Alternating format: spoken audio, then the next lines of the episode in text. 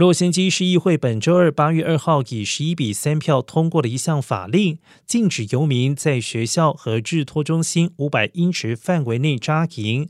而该法令是对洛杉矶市上个月一项法律的修订。该法律规定了游民营地的位置，禁止游民在多个地区躺坐、睡觉或以其他方式妨碍公共通行。除了学校和制作中心附近之外，该法令禁止游民扎营的地区还包括距离消防栓两英尺以内、距离任何可操作或者是可利用的出口入口五英尺之内、距离装卸货区域、住宅车道、自行车道、街道内其他区域十英尺之内。